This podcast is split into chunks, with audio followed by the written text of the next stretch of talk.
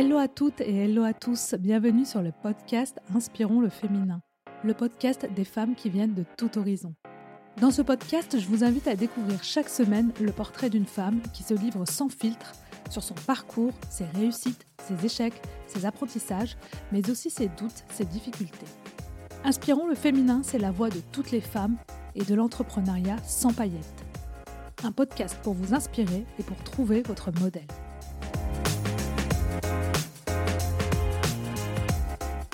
Hello hello, ravi de vous retrouver sur le podcast après deux semaines de pause, enfin de rediffusion plutôt, pendant les vacances scolaires. Et aujourd'hui, je suis ravie de vous accueillir pour découvrir le portrait de Julie Barrère, qui est associée et co-gérante avec Justine Ray Le Solec de Ciné Bébé.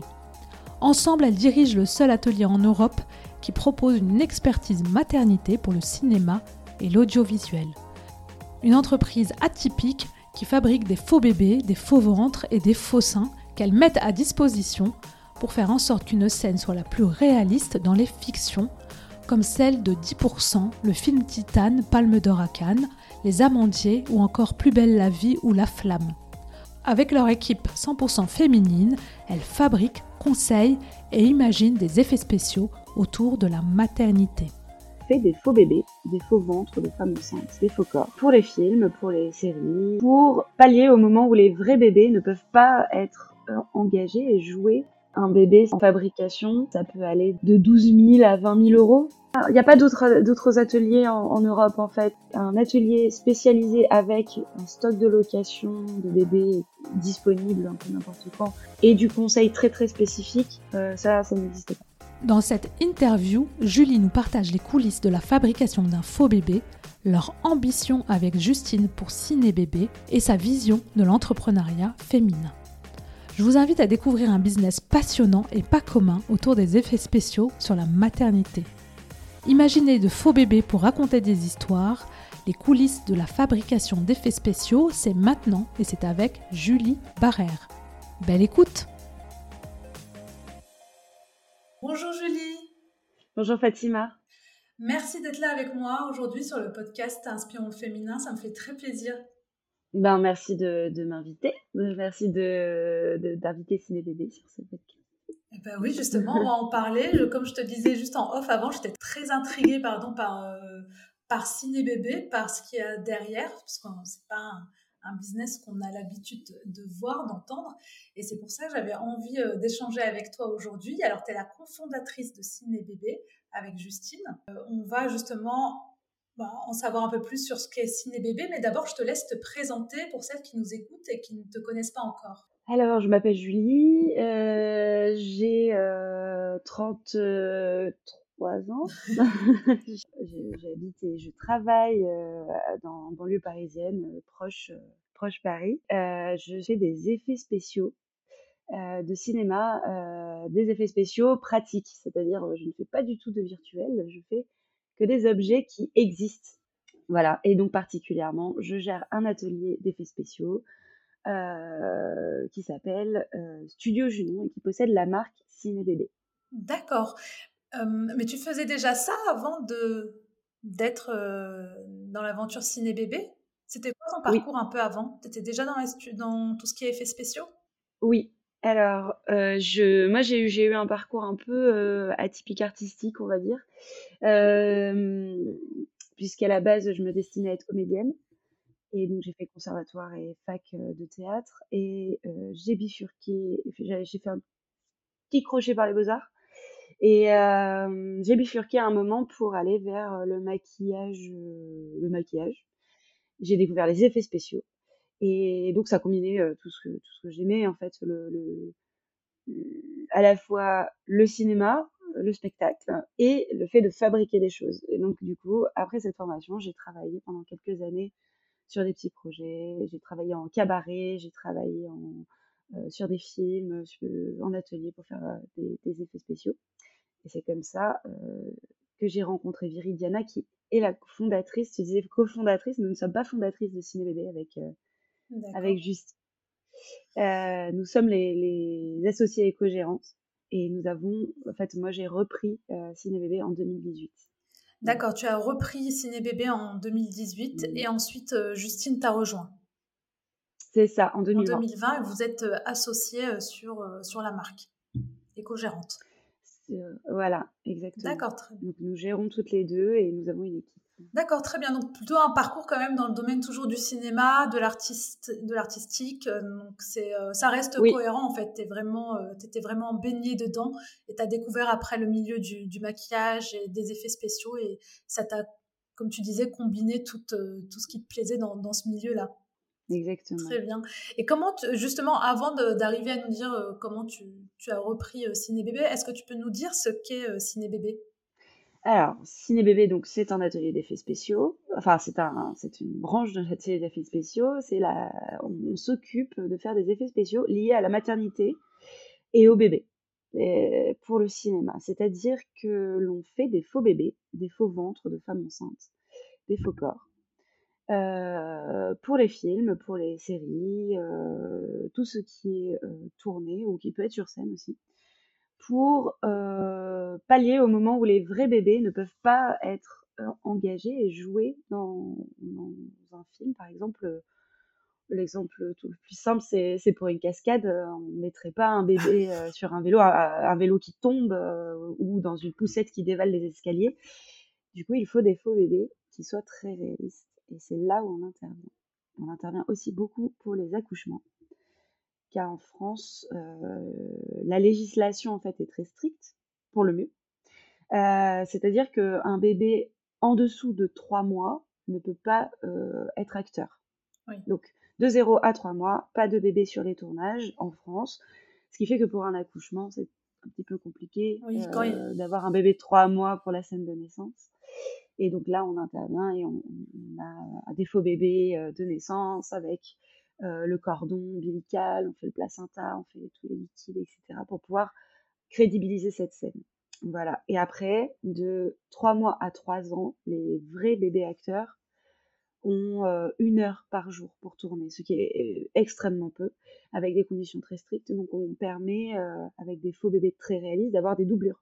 D'accord. Voilà. Très bien. Oui, ça fait, ça fait peu une heure quand on sait que dans le cinéma, j'imagine, euh, ils retournent les scènes plusieurs fois. Donc euh, là, c'est important pour eux d'avoir un bébé qui reprend, qui prend le relais, on va dire, un faux bébé, en tout cas, qui peut passer plus de temps sur le tournage. C'est ça. Et puis qui peut être utilisé pour les répétitions, par, exemple, ou euh, pour, pour des moments où on ne voit pas vraiment le, le bébé, c'est bien de, pouvoir euh, garder cette heure avec le vrai pour euh, tourner des scènes importantes avec lui. D'accord. Et est-ce que tu peux nous dire justement comment est née cette idée de, réaliser, euh, enfin de créer des faux bébés pour le cinéma? Puisqu'à la base, c'était pas, c'était pas toi, mais comment tu as rencontré Je crois qu'elle est, comment elle s'appelle, pardon, la fondatrice? Viridiana. Viridiana, d'accord. Elle était infirmière, je crois, c'est ça? Elle était infirmière et euh, elle fabriquait beaucoup de choses euh, de ses mains, et notamment euh, des, faux bébés. Enfin, elle s'intéressait à ça puisque elle était infirmière, elle voulait aller vers la, la puériculture, donc elle était très renseignée. Et, et en fait, elle avait autour d'elle des gens qui faisaient du cinéma et qui avaient besoin de faux bébés. parce que tourner de nuit dans une forêt avec un bébé, c'est pas possible. Donc, euh, donc du coup, elle a, elle a commencé comme ça et, euh, en fait, euh, la demande a, continué. Et donc, elle s'est dit que qu'elle allait creuser un petit peu de ce côté-là pour pour voir ce, dont il avait besoin. Et en fait, effectivement, il y a un très gros besoin en France de, enfin, très gros besoin. Dès qu'il y a un bébé, c'est tellement compliqué que eh, cette solution-là était intéressante puisque sinon, il n'existe que les les poupées en plastique euh, du, supermarché. et c'est pas possible euh, de jouer avec et d'être crédible. Donc voilà. Et pour la petite histoire, euh, moi en effets spéciaux, qui était en effets spéciaux plus généralistes, on m'a demandé deux fois des bébés aussi, de faire des faux bébés parce que ils n'avaient pas de, de vrais bébés ou parce qu'ils pouvaient pas tourner avec. Donc c'est vraiment une demande hyper courante, on va dire. Et Ciné Bébé répond à ça d'une manière un peu plus simple. Très bien, donc il y a vraiment un besoin de la part de tout ce qui est industrie cinématographique d'avoir des faux bébés qui font réaliste, parce que comme tu dis, un bébé, j'imagine, voilà, qu'on achète en magasin, ça se voit que c'est un faux, quoi. Donc là, il faut, faut, que ça fasse vrai, parce qu'on est dans du cinéma, donc ça doit vraiment faire le plus réaliste possible, le plus proche de la réalité. Et comment tu as rencontré Veridiana on s'est rencontrés euh, sur un sur un cours, un collectif de d'artistes. Euh, à l'époque, moi, j'ai été, euh, j'ai travaillé pour un magicien et, et je travaillais avec des gens qui étaient dans ce collectif d'artistes qui, qui travaillaient pour lui. Et elle, elle, elle, en faisait partie aussi, et donc on s'est rencontrés comme ça. Et comme je faisais des effets spéciaux, on m'a tout de suite mise en relation avec elle et, et j'ai pu l'aider assez rapidement sur des projets où elle avait besoin d'aide euh, de, de, petites mains euh, en atelier pour fabriquer ou pour aller sur les plateaux. D'accord, très bien. Et c'est comme ça ensuite que tu as introduit euh, petit à petit son activité. Comment ça s'est passé Enfin, est-ce qu'il y a eu une elle t'a passé un non, ça a été les, clés? Ouais, ça a été plus plus c'est-à-dire qu'on a travaillé un peu ensemble où je l'aidais et comme ça se passait bien, elle m'a elle m'a dit qu'en gros, elle avait envie d'arrêter. Et euh, ça faisait à peu près dix ans ah qu'elle euh, faisait ça toute seule.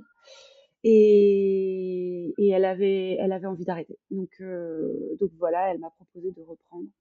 on a passé une année ensemble pour qu'elle me forme, on va dire, sur des, des aspects euh, que je ne connaissais pas. Et donc j'ai commencé en 2017 et en 2018 j'ai repris. D'accord, en 2018 déjà. Et euh, elle est partie. Elle est partie et c'est toi qui as repris le relais. Et Justine te rejoint à quel moment de l'aventure? En 2020. 2020, d'accord. Oui, en plein, en fait, euh, moi, je, donc euh, de 2018 à 2020, j'étais toute seule. Mais ça te faisait beaucoup d'activités, non Parce qu'en fait, alors qu'on dise bien les choses, c'est toi qui les fais, hein, les bébés. Hein, donc, Voilà, c'est ça, c'est ça. C'est, je les fabrique. Euh, on, en fait, l'activité de Ciné Bébé, c'est la fabrication d'une part. Hein, donc, on fait, euh, on fait les bébés comme on le souhaite, de toutes les tailles, de tous les âges, euh, toutes les couleurs de peau. On, fait tout nous-mêmes et on les loue. On, les garde en stock et on fait de la location pour le cinéma.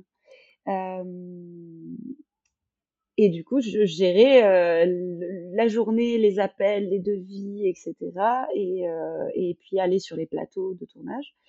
Et en général, la nuit et les week-ends, je faisais la fabrication. ah oui, ça faisait des semaines bien chargées là. Ça faisait des bonnes semaines, ouais. Ça faisait des très bonnes semaines. Donc heureusement que Justine te euh, rejoint alors deux ans après, parce que du coup, comme il y avait beaucoup de demandes, tu avais besoin d'aide à ce moment-là. J'ai passé un appel en fait pour trouver quelqu'un en communication et Justine qui qui était pas très loin euh, et que je connaissais en fait euh, d'un tour, de tournage il y a dix ans. On se, elle était sur les plateaux en assistante mise en mmh scène et après elle a fait de l'assistante à prod. Euh, en fait, on s'est rencontrés il y a dix ans et puis après on s'est perdu de vue puis on s'est retrouvés. Ah. Euh, et voilà. Et, donc, pour la petite histoire, c'était juste au moment du Covid parce que. Euh, c'est ce que je vais te dire parce que 2020, c'est le Covid. C'est-à-dire qu'elle a commencé euh, début mars ah 2020. voilà. Et, euh, et au bout de 15 jours, on s'est retrouvés bloqués. Donc, bon, tout s'est arrêté au niveau des bah, tournages, mais ça a été. Euh, en fait, ça a été super parce que hum, elle a pu commencer à voir un peu ce que c'était l'activité, euh, qui étaient nos clients, euh, revoir la com. On a dû refaire le site web. Euh, enfin, on, a fait plein de choses en fait pendant cette période de, premier confinement.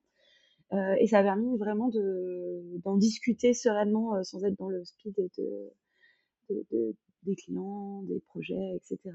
Donc euh, c'était super. Et puis elle a repris, je crois, en septembre, enfin euh, août-septembre, elle a repris les, les projets. Mmh et à partir de ce moment-là, elle a géré euh, toute la com et toute la partie client. Donc c'est ce qu'elle fait maintenant. Elle est directrice commerciale. et moi, je suis plutôt en atelier, en, on va dire directrice artistique, et je gère l'équipe en atelier et je donne les directions pour le plateau, que ce soit pour la fabrication des bébés ou pour le projet vers quelle direction on va. D'accord, donc euh, du coup, son arrivée, euh, même s'il coïncide avec le Covid, c'était plutôt le bon moment Enfin, c'était un moment pour qu'elle découvre l'activité, de se poser et de pouvoir prendre le temps justement de, de voir un peu la direction à prendre et euh, revoir tout ça. Oui. Et euh, justement, alors comment ça se passe très concrètement? Donc, quand, as un, quand vous avez un contact d'un client, donc euh, producteurs de cinéma, je pense, enfin, il y a certainement des, personnes spécifiques qui sont dédiées à ça dans le cinéma qui vous contactent. Concrètement, ils vous contactent, ils font une demande très précise d'un bébé qu'ils veulent. Vous y répondez en faisant un bébé ou forcément vous leur proposez tout de suite euh, une location? Ça varie en fonction des projets. On a, on a toutes sortes de projets. On a ceux qui nous appellent avec euh, une demande qu'on n'a pas du tout, qui est euh, qu'on n'aurait pas du tout en stock, je veux dire, euh, par exemple parce qu'il y a un mécanisme euh, dedans ou qu'il y aurait euh, un système de respiration ou c'est une couleur de peau qu'on n'a pas, un âge qu'on n'a pas et dans ce cas on va le fabriquer effectivement. mais sinon il y a beaucoup de projets qui arrivent et qui nous demandent soit ils ont un vrai bébé sur le tournage et donc ils nous envoient les photos, les mensurations et on va on va choisir un bébé dans le stock qui, qui s'en rapproche le mmh plus. Sinon, c'est ils n'ont pas de vrai bébé et ils vont nous donner à peu près soit les parents, soit le casting des parents, soit si c'est de la figuration, la, condition, enfin ce qu'ils vont tourner avec, etc. Et on va leur proposer des bébés qui sont en stock en premier et ensuite, si ça ne convient pas ou s'ils veulent quelque chose de plus poussé, on, va proposer une fabrication. D'accord, très bien. Et combien de temps ça vous prendre de faire un faux bébé? De A à Z, c'est-à-dire que si on doit repartir de la sculpture, donc on a des photos, des vidéos et on fait une sculpture à partir de ça, on ne fait jamais de moulage d'un vrai bébé, hein, bien sûr. Euh, si c'est comme ça, on va dire deux mois et demi. Ah oui, quand même, ouais. Peut-être vous vous inspirez d'un vrai bébé, c'est ça Par rapport à une Exactement, qu'on vous donne et vous partez de mmh, mmh. ça avec euh, après un moulage qui va ressembler euh, plus ou moins à la photo qu'on vous a donnée. C'est ça. D'accord. C'est ça, on peut faire des portraits comme ça. Euh, et, surtout s'il y a des, bah après s'il y a des spécificités euh, comme la respiration du mouvement ou euh, quelque chose, on va, on, va le fabriquer sur mesure. Après, si on a déjà la sculpture est existante et qu'on a déjà un moule, mmh on peut mettre un petit peu moins de temps. D'accord. On peut mettre plutôt trois semaines. D'accord. On est, euh, on essaye euh, de se caler. De toute façon, on est, on est dans le cinéma qui a, qui a des délais très courts. Bah oui. Euh, en plus, on est avec. Donc, je rappelle qu'un bébé d'un mois sur l'autre grandit. oui. échange. Et donc on anticipe ça et en fait on a des délais assez courts parce que parce que justement le bébé va grandir, parce que le bébé va changer, que le tournage à des validations de commission pour pouvoir avoir le bébé sur le tournage qui sont un mois avant, etc. Donc, il faut qu'on s'inscrive dans ces délais-là, dans cette, dans cette timeline. D'accord, donc il faut s'inscrire dans la timeline et dans la demande pour, pour avoir, on va dire, le bébé un peu parfait pour le tournage. Oui, c'est ça. D'accord, mais j'imagine en plus que le, si je prends un bébé sur mesure, enfin fait que vous faites de A à Z et une location, donc forcément les prix sont pas les mêmes. si je prends un bébé sur mesure, euh, ça prend deux mois et demi, donc forcément, c'est quoi vos tarifs euh, à ce niveau-là? Bah, un bébé, euh, un bébé ça, en fabrication, ça peut aller de de 12 000 à 20 000 euros. Ah oui c'est, Ça dépend de ce qu'il demande, de la taille, de, de, de, de tout, plein de, plein de ah choses. Oui, des détails, etc. Euh, oui. Ouais, de la taille. Est-ce que est-ce que il est très grand et donc il faut beaucoup de matériaux? Est-ce qu'il faut qu'on sculpte tout mmh ou pas? Euh, Voilà, donc ça peut ça peut coûter très cher à fabriquer. Euh, c'est fait en quelle matière? Mais en silicone. En silicone, d'accord. C'est plus facile pour sculpter. Euh. Alors, on... non, le silicone, c'est une matière qui, une fois qu'elle est durcie, une fois qu'on a mélangé, ne bougera plus. D'accord. Donc euh, c'est aussi ce qui imite le mieux la chair. Mmh. Euh, donc on peut la travailler pour qu'elle soit plus molle, plus dure, etc. on ne travaille pas la sculpture directement sur le silicone, on travaille d'abord dans une sorte de cire, de, pâte à modeler à, à base d'huile, qu'on moule. Et ensuite, on mettra le silicone dans le moule. Voilà, comme un gâteau. D'accord, Un gâteau au silicone. Mais une fois que le gâteau est fait, il, ne bougera plus. il ne changera plus de forme. Non, c'est, ce sera bon. D'accord. Ouais. Donc, donc euh, on travaille cette matière-là, qui est un matériau qui coûte euh, très cher, euh, qui est très stable, mais qui coûte très cher. Euh, voilà. Après, on implante aussi des cheveux. alors, ce sont pas des cheveux humains, c'est plutôt de la chèvre, du mohair, ou parce que c'est plus fin que le cheveu humain. Le, cheveu de bébé étant très très, très, fin, très, Vrai. On utilise ce qui s'en rapproche le plus. Donc voilà, tous ces matériaux sont de très bonne qualité, c'est-à-dire que grosso modo, ce sont des bébés avec des cheveux en cachemire. Quoi. Donc euh, c'est vraiment voilà, un bébé de luxe là, c'est du haut de gamme. C'est des bébés c'est des bébés de luxe et en plus ça prend euh, énormément de temps, comme je bah disais, deux mois et demi. Mais par exemple, juste les cheveux à implanter, ça peut prendre 20 heures. Ah ouais, non, c'est du travail quoi. Donc tout ça, euh, ça, me, bah, ça, me semble assez justifié. Hein. Si je fais un parallèle un peu avec euh, un peu de la haute couture, hein, quand on veut une mmh. robe de haute couture, ça, ça, coûte très cher. Mais quand on voit dans, dans les ateliers ces petites mains qui travaillent, enfin c'est justifié. Le travail qu'il y a derrière, il est, il est juste euh, énorme. Quoi. Il y a énormément de temps. Et puis après, comme tu disais, la matière. Donc, euh, ouais. La matière, euh, voilà, c'est comme utiliser, comme pour faire le parallèle avec ce que tu dis, c'est utiliser de la soie très pure, euh, des matériaux Mais très précieux en fait. Matériaux naturels, précieux, voilà. Ça, c'est c'est un peu la même chose. Et en plus, il y a un savoir-faire très spécifique, un peu comme les brodeuses de, de, haute couture ou comme ça, qui savent faire des, des points et des choses qui qu'on ne trouve pas ailleurs en fait. Mmh. c'est un peu pareil chez nous. Donc déjà, les effets spéciaux, c'est un savoir-faire très très particulier. Euh, mais là, en plus, on est spécialisé sur des bébés et on a euh, une spécialité. En fait, notre spécialité, elle se voit dans le, par exemple, dans les sculptures ou dans des choses qu'on met en œuvre qui font que on a de l'émotion en voyant ce bébé. Il n'est pas juste bien fait, il est, on y croit. Mmh. Voilà. Et cette petite euh, différence assez subtile, euh, c'est là où il y a notre savoir-faire. D'accord, parce que vous ajoutez ce, petit côté très voilà émotionnel, où vous représentez vraiment ce côté euh, voilà émotion sur le visage du bébé, donc on a vraiment la sensation que c'est un vrai. Enfin, j'ai vu des photos, en tout cas, c'est ça. fait très très réel. C'est vraiment fou, on a vraiment l'impression que c'est des vrais bébés. Euh, celles qui nous écoutent à voir sur votre site parce que c'est vrai que c'est époustouflant. Quoi. Le travail est vraiment bien fait. Ouais, sur. Euh, bah, merci. c'est toujours euh, chouette d'entendre que ça fonctionne, Ah oui, ça fonctionne. Et en fait, ça, on le travaille beaucoup parce qu'on travaille avec des puéricultrices, des infirmières, des sages-femmes, mmh. des gens qui connaissent très bien les bébés et que nous, on travaille, comme tu dis, l'émotion. le, le l'émotion qu'on peut avoir face à, à ce bébé. C'est ce qui permet qu'on le prenne pour un vrai bébé et pas pour un objet. Ouais. c'est toute la différence. C'est vrai que mm. du coup, ça fait vraiment réaliste. Mais du coup, mais vous en avez pas très souvent, j'imagine quand même des commandes de, bébés, euh, de faux bébés euh, à faire. Je veux dire de A à Z, c'est souvent plus de location? C'est beaucoup plus de location. Euh, après, ce qu'on ce qu'on essaye de faire pour pour donner la possibilité de, créer un, bébé de A à Z, c'est qu'il puisse revenir dans notre stock. Donc c'est plus intéressant pour les productions.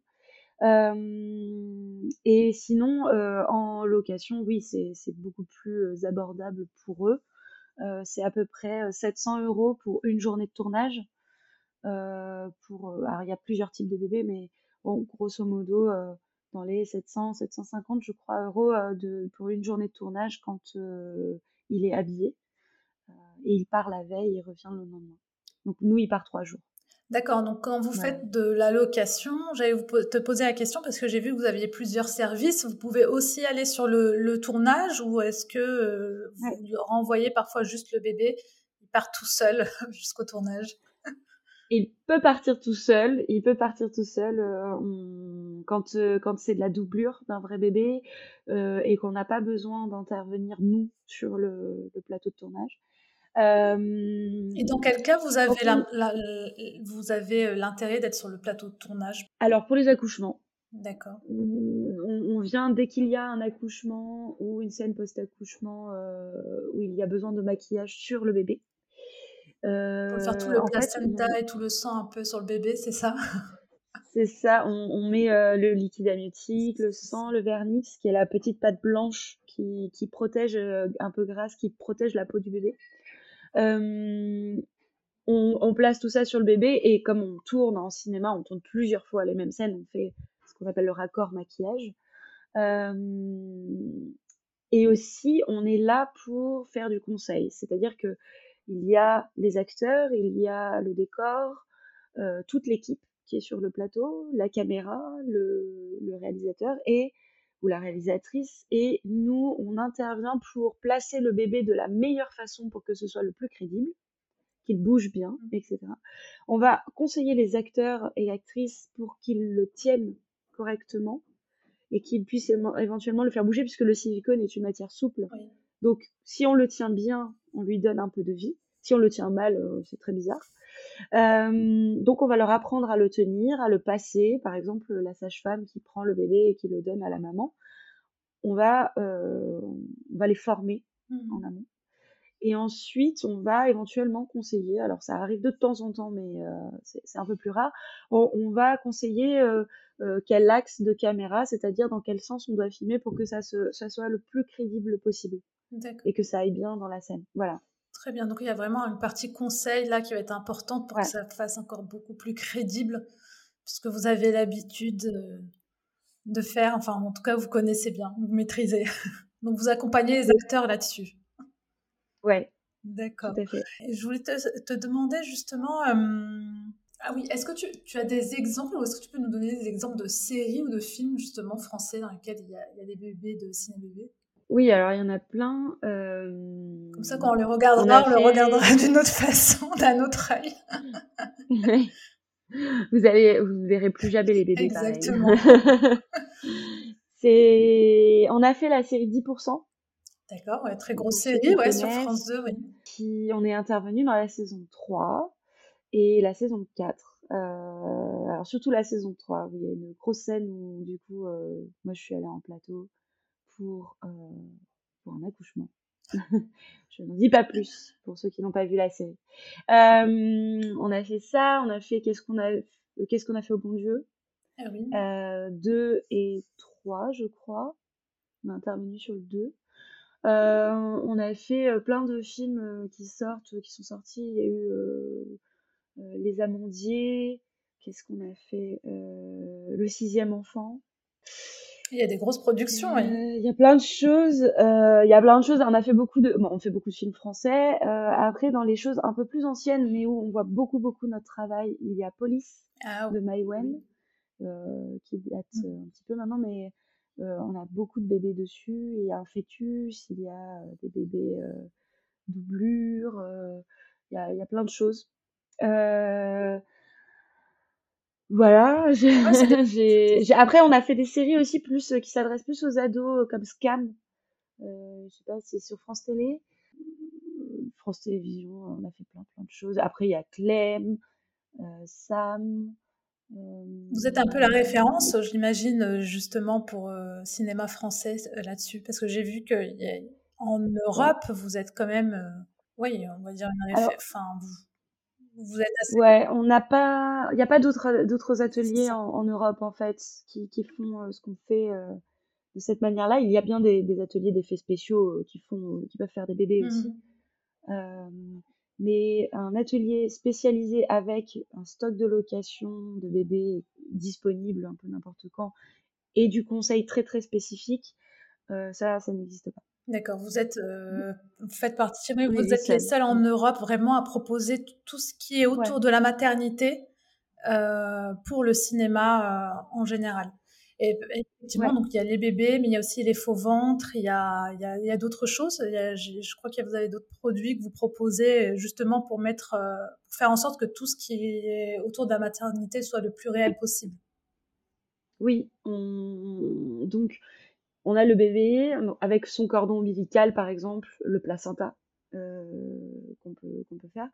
Euh, il y a aussi le, corps de la maman enfin le corps de la femme qui, accouche. Euh, ça peut être le ventre enceinte, enfin le ventre de grossesse de 3 mois à 9 mois.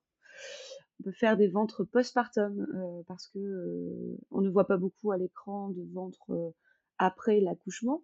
En général, c'est caché et pour aussi de simples raisons que aucune maman ayant accouché récemment ne ferait doublure, ne ferait une doublure de ventre sur un sur un tournage parce que bah, on a autre chose à faire quand on vient d'accoucher. donc on peut proposer des, des faux ventres de postpartum pour les montrer à l'écran.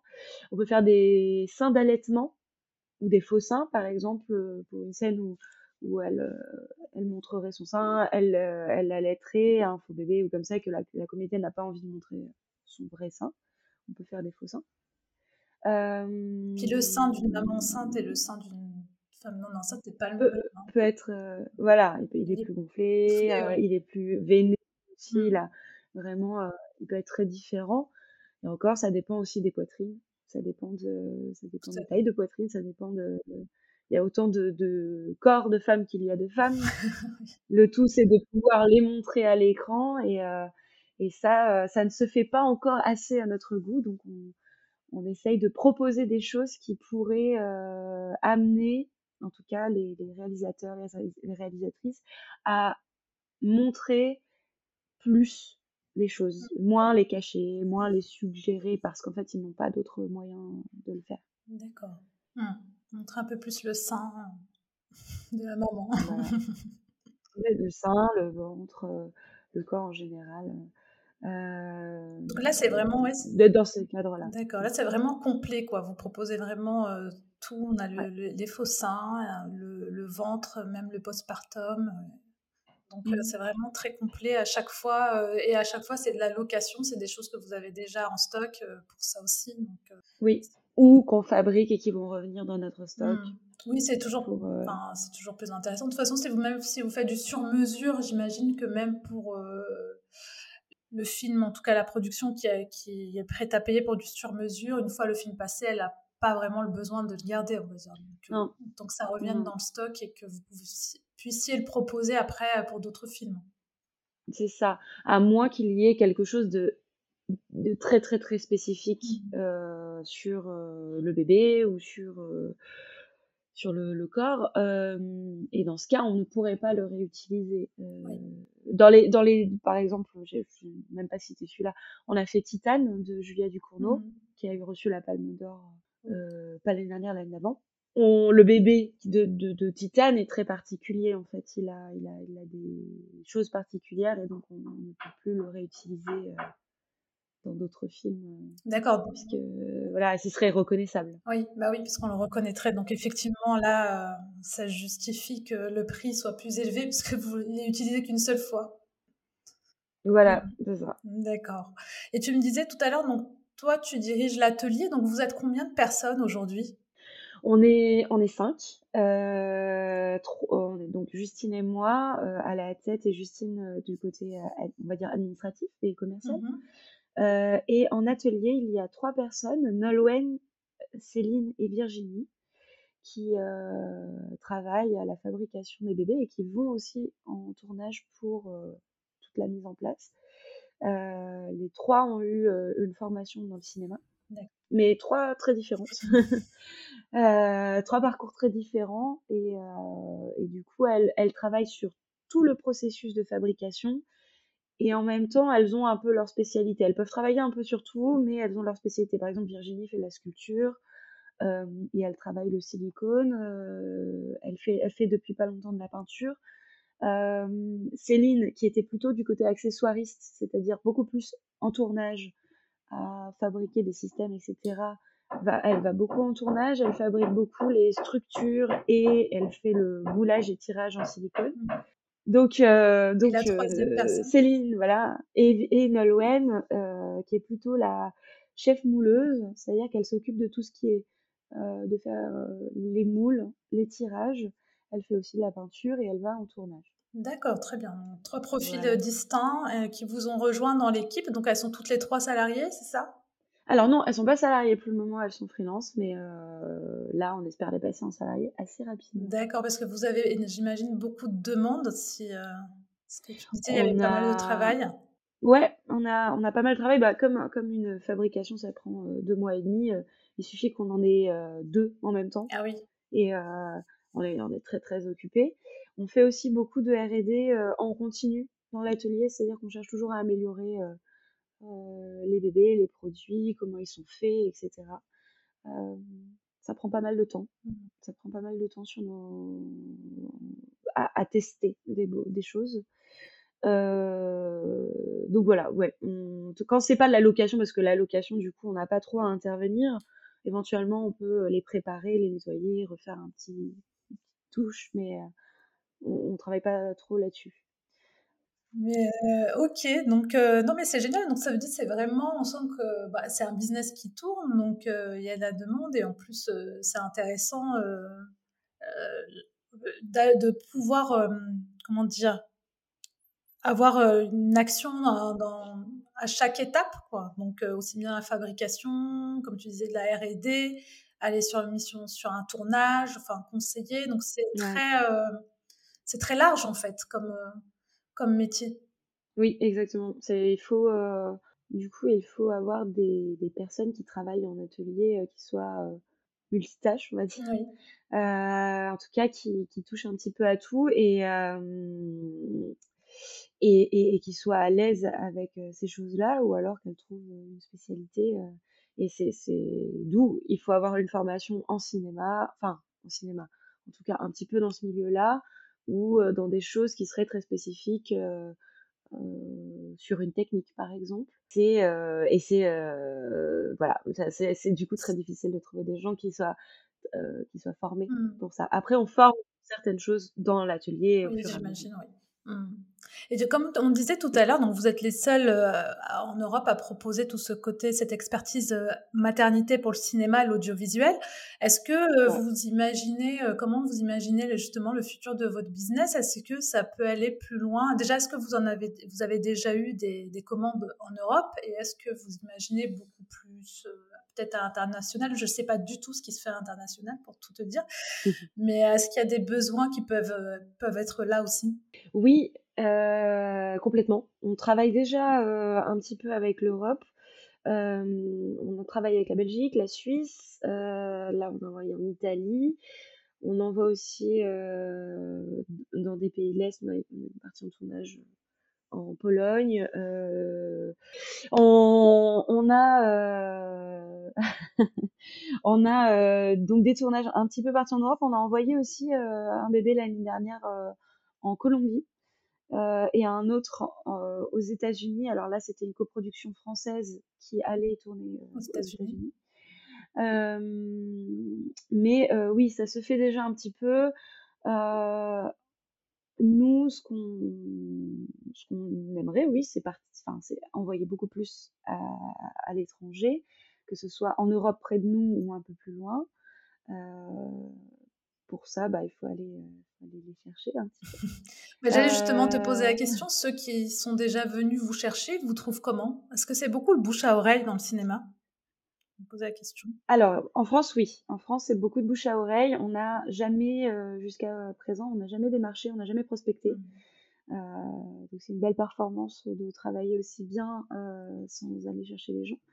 ils nous trouvent soit, par, soit sur Internet, parce qu'on trouve facilement notre, notre site, euh, soit parce que euh, ils ont déjà travaillé avec nous sur d'autres projets. Et après, il euh, faut, faut, savoir qu'un tournage, c'est minimum 50 personnes de tout corps de métier confondu, hein, de, de, la production, mise en scène, les régisseurs, les décorateurs, les, les habilleurs, maquillage, tout, comédiens. Et donc, c'est aussi plein de gens qui nous voient sur le plateau et qui nous recommandent euh, parce qu'ils nous ont vus sur un tournage. Euh, euh, ils vont aller sur un autre tournage et on va leur dire ah, on cherche pour un bébé, on n'a pas de solution. Et ils vont dire ah mais attendez, moi j'ai vu il y a quelques mois. Julie de Ciné Bébé sur le tournage. Julie de Ciné Bébé ou Nolwenn de Ciné Bébé. voilà, et, et, j'ai vu ce bébé, attends, je, t'envoie le, lien. Donc ça, c'est, ça, c'est hyper bien, c'est hyper.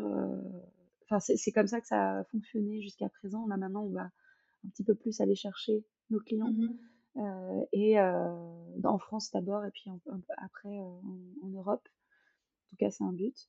pour pouvoir bah ouais, envoyer plus loin, que ça participe à plus de films sur la, notre collection de BD. Vous voulez mettre en place une stratégie peut-être un peu plus pour l'étranger ou où il faut aller Alors pour le moment, on n'a pas on n'a pas commencé trop sur ce enfin on n'a pas commencé activement là-dessus. Donc l'avantage de, par exemple de créatrice d'avenir donc le concours dont tu parlais oui j'allais te poser la question juste après justement. Ah, d'accord. Bah, voilà donc pour enchaîner dessus justement oui, parce que vous avez participé au concours de créatrice d'avenir. Justement donc c'est un concours qui est en Ile-de-France et qui récompense des femmes entrepreneurs dans différentes catégories et vous, vous avez reçu le prix, euh, le prix, ouais, le trophée du public euh, mmh. dans ce concours-là. Alors, pourquoi déjà avoir participé à ce concours et qu'est-ce que ça vous a apporté?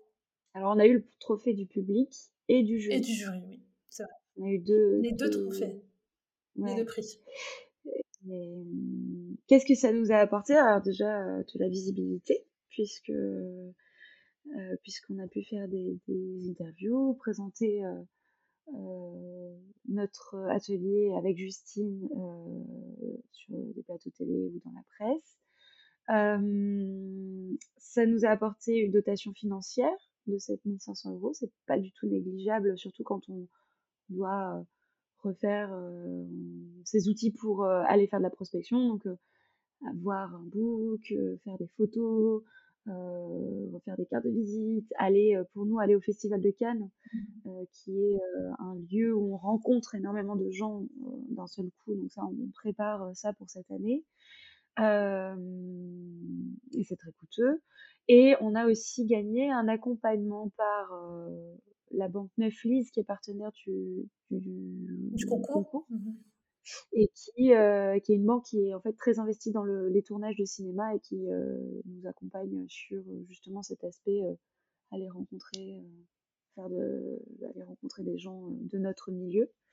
on a aussi eu beaucoup de soutien de la part de, d'initiatives, du réseau Initiative Seine-Saint-Denis, parce qu'on va s'implanter en Seine-Saint-Denis, donc que ce soit euh, sur de l'accompagnement, sur de la mise en relation, euh, de l'accompagnement financier aussi, euh, justement pour s'installer dans un atelier. Là, notre, là, à très court terme, dans les deux prochains mois, on va s'installer dans notre nouvel atelier. D'accord, parce qu'aujourd'hui, vous êtes, vous êtes où déjà? Là, on est à Issy-les-Moulineaux, dans le 92. Et euh, on, a trouvé un atelier à la Plaine Saint-Denis. D'accord. Plus grand, j'imagine? Grand. Et puis la Seine-Saint-Denis, euh, c'est un lieu où il y a beaucoup de, plateaux de tournage de studio et de production. Donc euh, on sera plus proche de nos bah, clients. c'est ça. De, tout. Et, euh, et, puis on aura plus d'espace, on va pouvoir aménager comme on veut. Donc tout ça, ça, ça demande beaucoup de, de, conseils, d'accompagnement. et c'est super de, pouvoir compter sur le concours, les retombées du concours, mais aussi l'accompagnement que peut faire le réseau.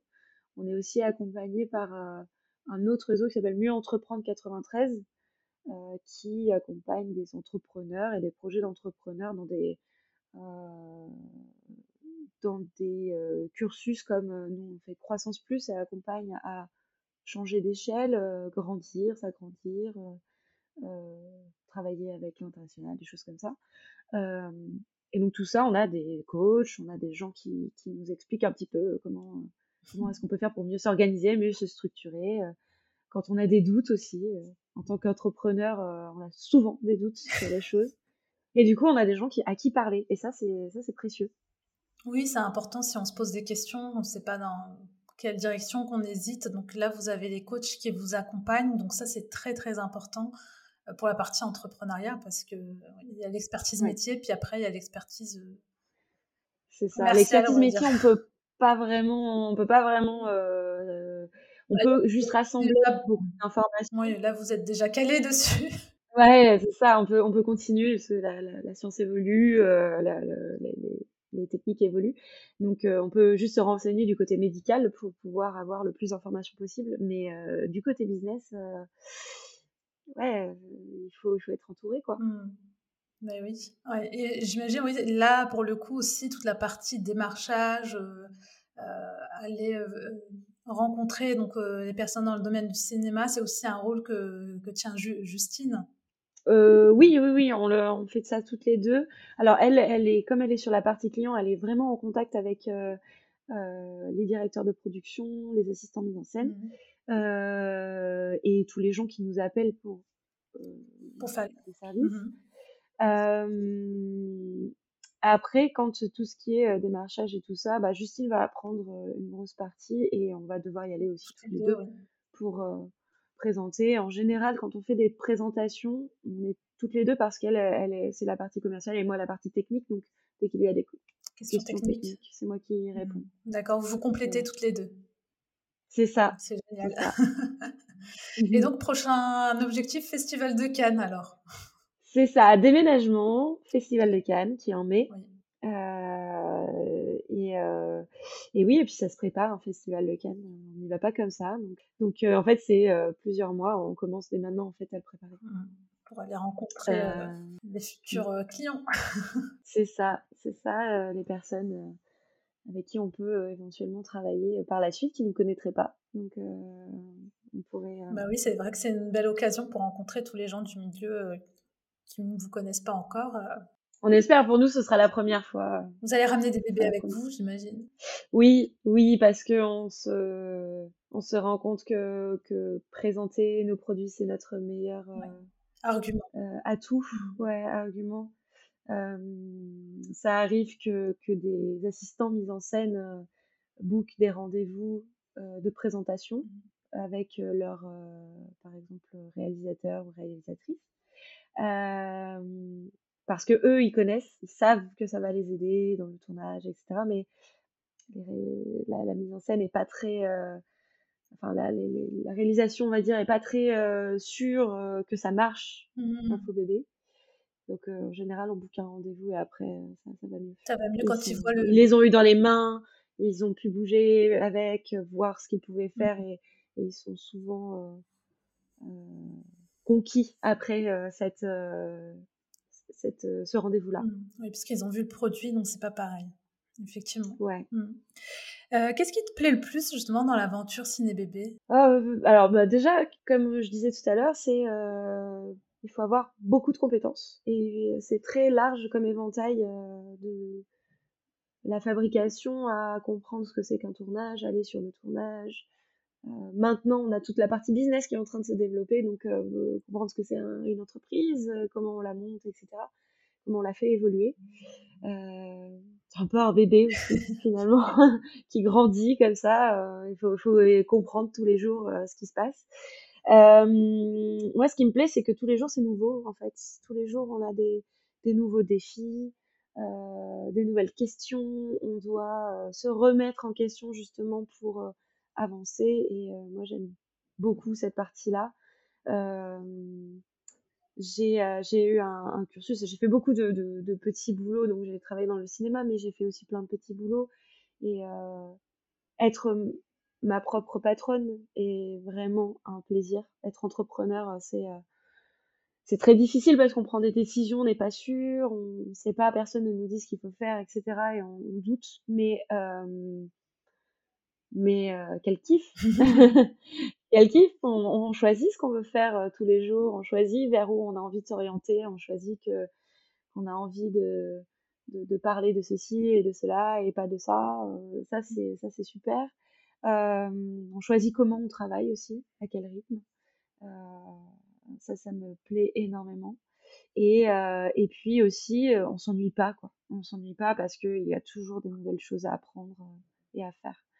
Euh, et en plus, en tournage, on, est amené à rencontrer tout le temps des gens nouveaux. Donc euh, voilà, moi, je, moi, ce qui me plaît, c'est ça. C'est vraiment, euh, je, je m'ennuie pas. Mmh. Côté très enrichissant, de, enfin, comme tu disais, très multitâche, de pouvoir toucher à tout, aussi bien la technique, la fabrication, qu'à la partie conseil et la rencontre des gens, tout simplement. Oui, mmh, tout à fait. Bah merci, merci beaucoup Julie. Je vais arriver vers la question que je pose à la fin d'interview. Euh, quel conseil aurais-tu aimé avoir avant de te lancer en entrepreneuriat? S'il y avait un conseil que tu aurais aimé qu'on te donne avant que, que tu partagerais aujourd'hui justement pour, pour les femmes qui nous écoutent? Je dirais que, alors c'est toujours quelque chose, ça c'est un truc qui est commun à Justine et à moi, et je pense à beaucoup de femmes, c'est, euh... alors, il y a deux choses, ne restez pas dans votre coin. Ne restez pas dans votre coin à faire votre, votre truc en vous disant que, que personne ne comprend ou que ça vaut pas la peine d'être montré, ça vaut toujours la peine d'être montré ce que vous faites. Euh, N'hésitez pas à aller voir des gens qui connaissent, soit qui connaissent le métier, soit que, que vous faites, soit qui euh, ont un regard un peu expert sur un aspect ou comme ça, et aller leur parler, leur demander des conseils, euh, vous présenter, juste dire que vous existez. Euh, parce que euh, moi, ce que je vois, c'est que je suis restée toute seule pendant très longtemps. Je suis restée toute seule parce que j'avais envie de bien faire les choses et de bien comprendre, etc.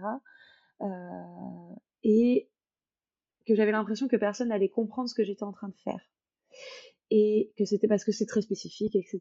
Et en fait, plus ça va, plus on rencontre des gens. Alors, il faut commencer par une personne de qualité, hein, bien sûr, mais plus on rencontre des gens, plus on apprend de ça. Et plus on, a des retours aussi qui nous permettent de d'avoir un petit peu de recul sur ce qu'on est en train de faire. Parce que quand on a les dents, euh, parfois on s'entête à faire des choses et, euh, et c'est pas la bonne direction, ou alors euh, ça n'a pas trop de valeur que pour nous.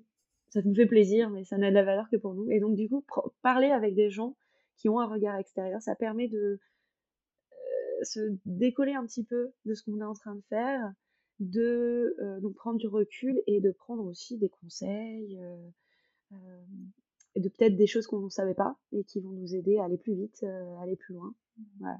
Donc il y a cette première chose et aussi de pas être, c'est un peu corrélé, de pas être trop bonne élève. ça c'est un truc, je, je pense que je pense que ça c'est un truc très féminin parce que c'est euh, une éducation mmh. féminine. C'est euh, une éducation à dès qu'on doit faire quelque chose, il faut absolument que ce soit parfait parce que sinon on va se faire retoquer, on va nous dire que c'est nul, euh, on va pas le prendre au sérieux. Alors, ça, ça arrive, hein, ça arrive. C'est pas. C'est pas grave. On peut pas dire que ça, on peut dire, on peut pas dire que ça n'existe pas, mais euh, c'est pas grave. Mmh. C'est pas grave. Et en vrai, tout le monde ne sait pas ce qu'il fait. ça va vraiment. c'est un truc, j'ai découvert au fur et à mesure. Moi, je voulais absolument être experte dans mon truc, savoir exactement ce que je faisais, pouvoir le défendre, euh, mec et oncle de A à Z. Euh, et en fait, je me suis rendu compte qu'il y avait plein de gens, beaucoup des garçons, enfin beaucoup des mecs, euh, qui euh, faisaient des trucs et ils avaient aucune idée de ce qu'ils étaient en train de faire. Mais ils l'ont fait. En fait, ils ont fait, oh, j'ai fait ça. Vas-y, je vais le vendre. Et, et ça marche. Alors que nous, on va le fignoler, le faire. Alors, il y a évidemment des hommes aussi qui, qui font ça, hein, bien sûr, mais c'est quand même euh, beaucoup de femmes. Et ben voilà, on va on va faire quelque chose, on va on va le fignoler pendant des années avant de dire ah j'aimerais bien le vendre, mais du coup on s'est pas posé la question du prix, on s'est pas posé la question de à quoi ça va servir, euh, quelle est notre clientèle, euh, qui comment le vendre.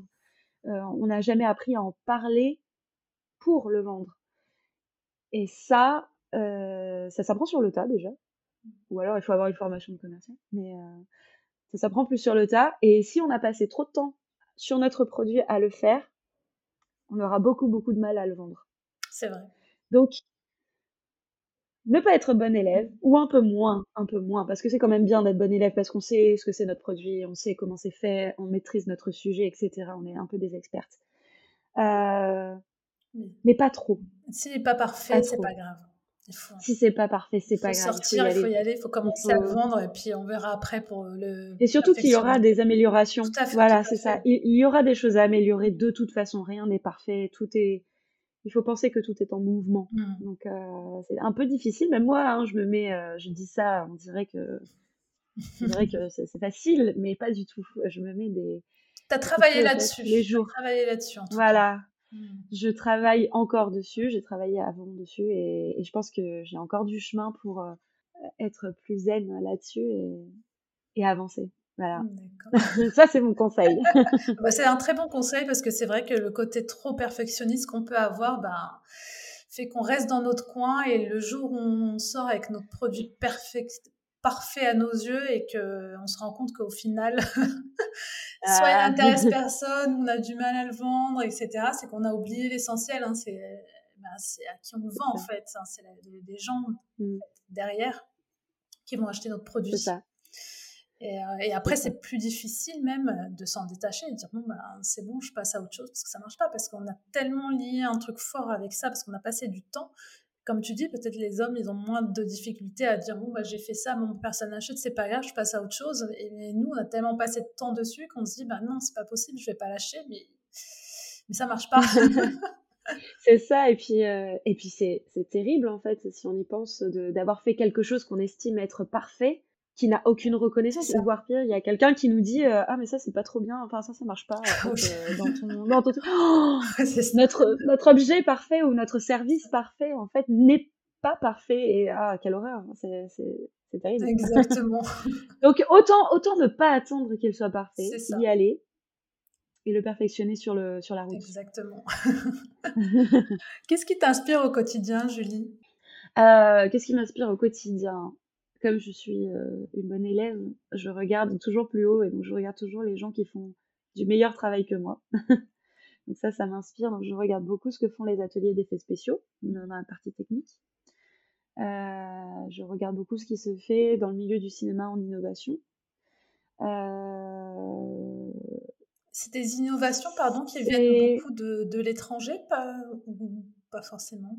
Oui, parce que le cinéma est très développé aussi, par exemple, aux États-Unis. C'est ça, oui, ce que j'allais te demander.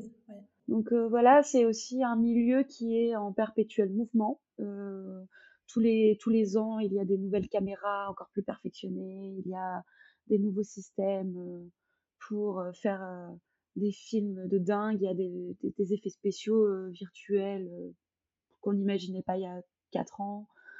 voilà, donc c'est très très sur l'innovation. Du coup, je regarde beaucoup ce qui se fait et euh, ça me permet de justement de garder à l'esprit que toutes les choses avancent mmh euh, de ce côté-là. Euh, Qu'est-ce qui m'inspire après? Moi, je, je suis, euh, je regarde beaucoup, que ce soit sur Instagram, sur les réseaux, dans la presse, beaucoup de lectures féministes, militantes. Pas que, hein, mais, mais ça permet d'entendre parler de femmes et de voir d'autres points de vue, d'avoir des points de vue qui ne sont pas ceux qu'on peut voir euh, dans la presse euh, générale, dans, aux infos, etc., où on va mettre à l'honneur euh, plus souvent des hommes, par exemple. ou souvent les mêmes femmes. Les, ou les mêmes femmes, parce que une fois qu'on acquiert un statut public, il y a un temps de parole qui est décuplé. Donc j'essaie de regarder un petit peu les nouvelles créatrices, nouveaux créateurs aussi. Hein, par ailleurs, je je, regarde beaucoup ce qui se fait euh, du côté féministe parce que euh, c'est là où elle parle avec force de femmes. Mais pas que, il y a des hommes qui font des choses très bien aussi et qui, qui se réinventent et qui essayent d'inventer euh, une nouvelle façon de voir les choses. Donc ça, ça, m'inspire beaucoup. Voilà. Mmh. voilà. Rester en je pense que ça fait. Voilà, c'est une veille permanente. D'accord. alors, tes prochains défis pour l'année 2023, on a quand même un peu parlé. Hein. On a dit euh, le studio, euh, aller un peu plus euh, voilà, grossir, et puis après aller à l'international. Puis il y a Cannes aussi en mai. ouais. du coup, je... déménager, déménager, oui, déménager et emménager, faire des travaux. ça va nous prendre plusieurs mois, je pense, à, bien s'installer. C'est le prochain défi là, le plus proche qui arrive pour vous. Ouais, c'est ça. si tu avais le pouvoir de changer quelque chose pour les femmes, ce serait quoi? C'est une question que je trouve difficile parce que hum, les femmes, enfin, à part euh, pour notre genre qui nous rassemble et du coup, éventuellement l'éducation qu'on reçoit, euh, euh, qui peut aller dans un certain sens, qui, qui, fait suite à toute une histoire, on, on a quand même, enfin, dans le monde entier, on n'a pas toutes la même condition. Il se passe pas les, mêmes choses pour toutes les femmes dans tous les pays. Mmh On a des, droits et des, libertés euh, en France ou euh, euh, dans plein de pays européens qui sont acquises ou qui sont en bon cours de développement, mais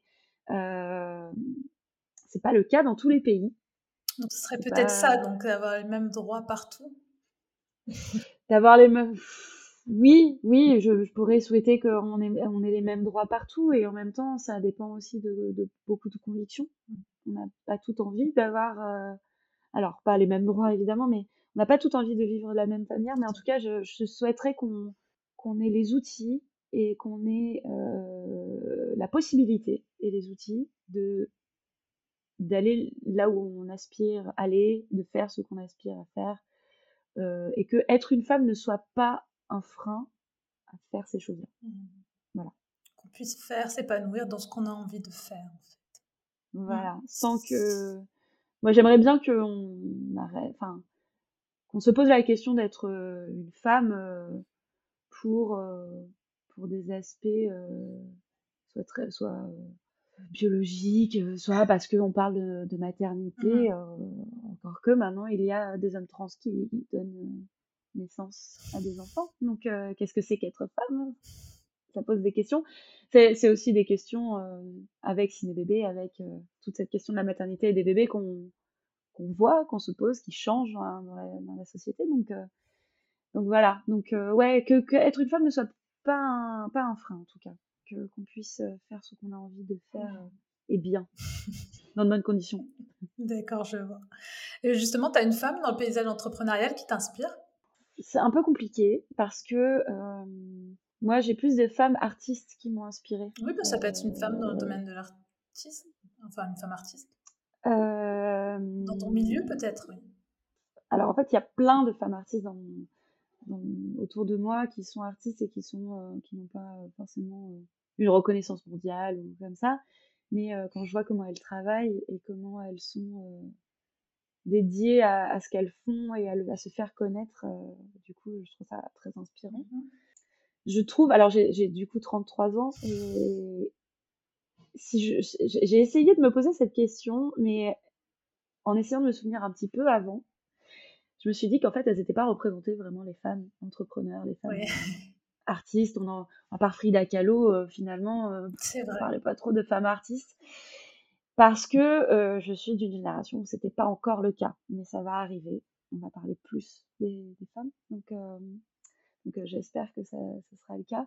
Moi, par exemple, en femme artiste qui est très connue et qu'on peut googler comme ça pour voir ce qu'elle fait, il y a Marina Abramovic qui a un peu une posture entrepreneuriale, on va dire, qui est une, une artiste serbe qui est, qui est née en 45, donc ah oui, à un certain âge. Elle, est ouais, elle a bientôt 80 ans. Euh, et elle est toujours active. Euh, c'est une performeuse euh, qui a en fait a été une, des, une des figures de proue de la performance dans les années 70, on va dire, 60-70, qui a à l'époque où il n'y avait que la peinture, la sculpture, etc., et la performance, donc qui doit être un moment donné et, doit être filmé. Donc on en revient au cinéma et tout ça, mmh. mais euh, si on veut en garder une trace, ça doit être filmé ou photographié plutôt.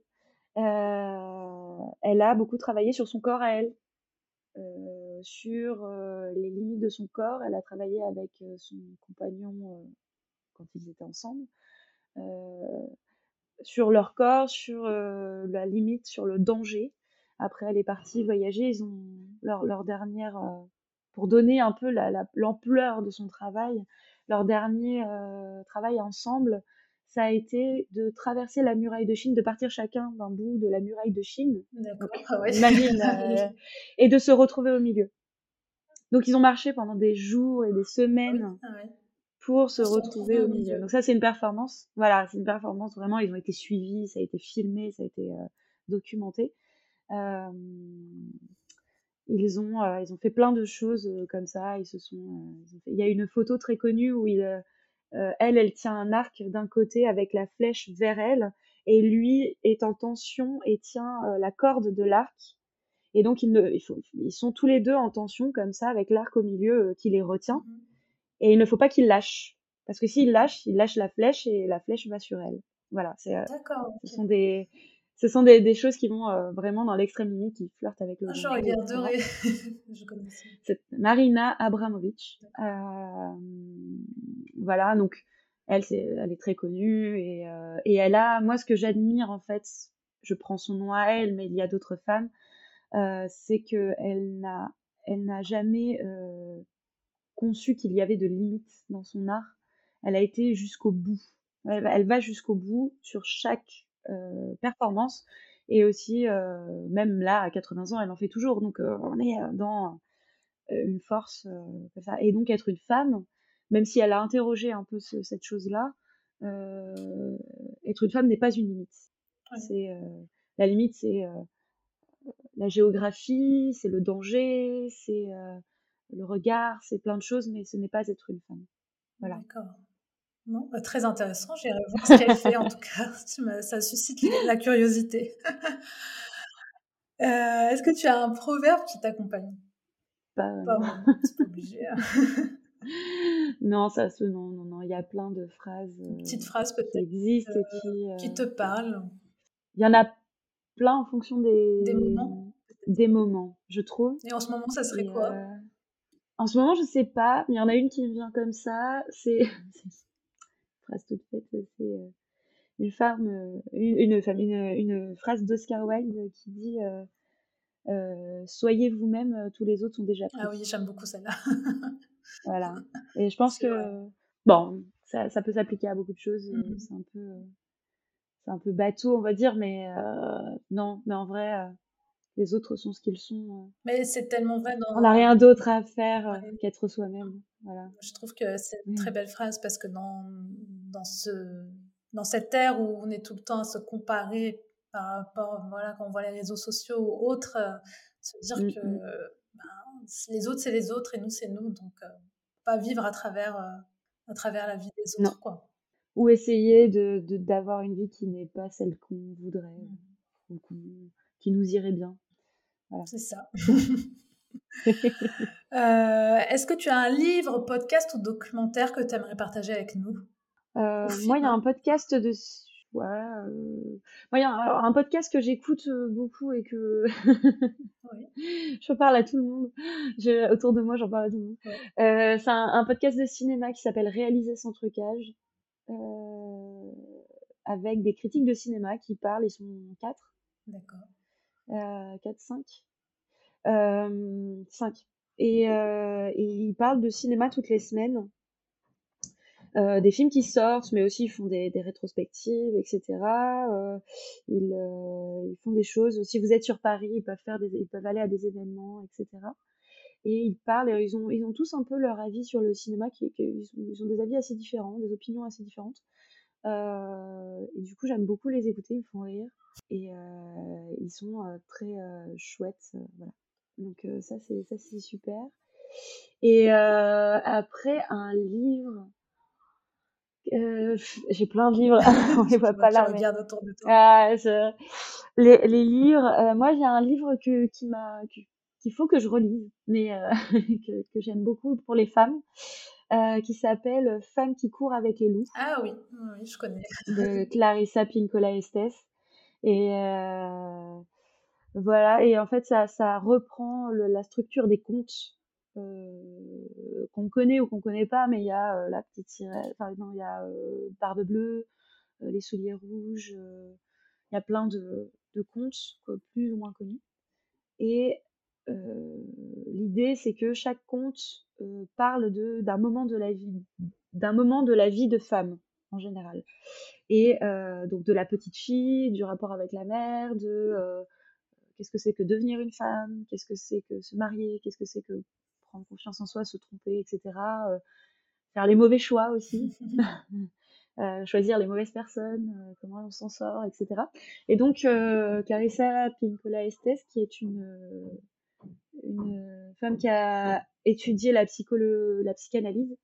Elle travaille autour de la psychanalyse des contes et de qu'est-ce que ça veut dire ce conte-là dans ce contexte d'être une femme. Et euh, là, je l'ai lu une première fois et ça m'a un peu euh, retourné. Et je pense qu'il faut le lire plusieurs fois dans sa vie parce que on le lit avec un nouvel œil. Voilà. D'accord. Euh, écoute, je l'ai et je l'ai toujours pas lu. C'est pas grave. il va falloir que je le fasse. il est super. Il est très dense, mais il est super. Très bien. Bah, merci beaucoup, Julie. Si on veut t'écrire, ça se passe où? Ça se passe sur bah, mon mail julie.b.cinébébé.com. Sinon, tu es un peu sur Instagram Il y a un Instagram Cinébébé ou pas du tout? Vous pouvez. Alors, il y a un Instagram Cinébébé. C'est plutôt Justine qui répond à l'Instagram Cinébébé. D'accord.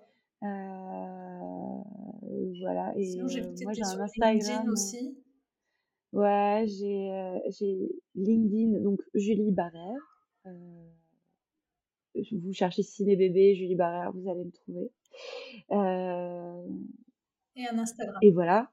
Et un Instagram bah, sur Ciné Bébé. Ouais, si vous avez des questions à poser, il y a Justine qui répond aussi dans les messages privés. Très bien, bah, merci beaucoup Julie pour ce moment, c'était super intéressant. On a plongé dans le monde du cinéma, l'envers du décor, les effets spéciaux, et puis euh, découvert euh, voilà un, super, euh, une super entreprise avec deux femmes derrière. C'est vraiment chouette, très très sympa. Et même deux femmes derrière, mais cinq femmes. Cinq femmes dans l'entreprise. Donc mm, mm. vraiment super, une super histoire. J'ai vraiment très apprécié. Je te laisse le mot de la fin. fin?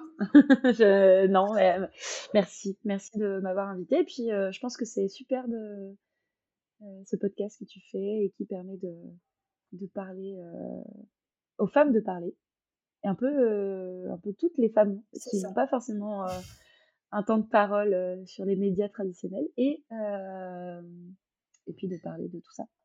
Voilà. Bah et donc, si vous nous écoutez, eh bien, allez-y, foncez. Bah, merci beaucoup, Julie. Merci, Fatima. Merci d'avoir écouté cette interview. Si celle-ci vous a plu, rendez-moi un petit service. Cela ne vous prendra que quelques secondes. Allez mettre une bonne note au podcast. Et pour retrouver tous les détails de l'épisode, je vous donne rendez-vous sur le site inspironsleféminin.fr. Ces épisodes, vous les retrouverez également sur la chaîne YouTube. D'autres surprises arrivent très vite et pour ne pas les rater, je vous invite à vous abonner à la newsletter. Je vous dis à la semaine prochaine.